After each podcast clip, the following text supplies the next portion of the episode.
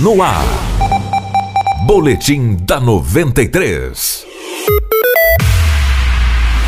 A perícia da Politec de Sorriso confirmou que o material encontrado dentro de um vaso sanitário de um restaurante não se trata de um feto e sim de um coágulo sanguíneo. O delegado Nilson Farias esteve no local na manhã de ontem para coletar o suposto feto e encaminhou a perícia. Uma funcionária encontrou na manhã desta quarta e informou os seus patrões que imediatamente acionaram a polícia. No momento que os policiais chegaram no local, o feto não estava mais no vaso sanitário, pois os funcionários o retiraram e colocaram em uma sacola e em seguida em uma caixa de papelão. Na noite anterior, houve um jantar no restaurante e não se sabia quem seria a mãe que supostamente teria abortado. Contudo, após o envio para a perícia, ficou constatado que não se trata de um feto. Esse foi o boletim da 93. Para outras notícias, basta acessar o perfil da Rádio 93 no Spotify ou então ao longo da nossa programação.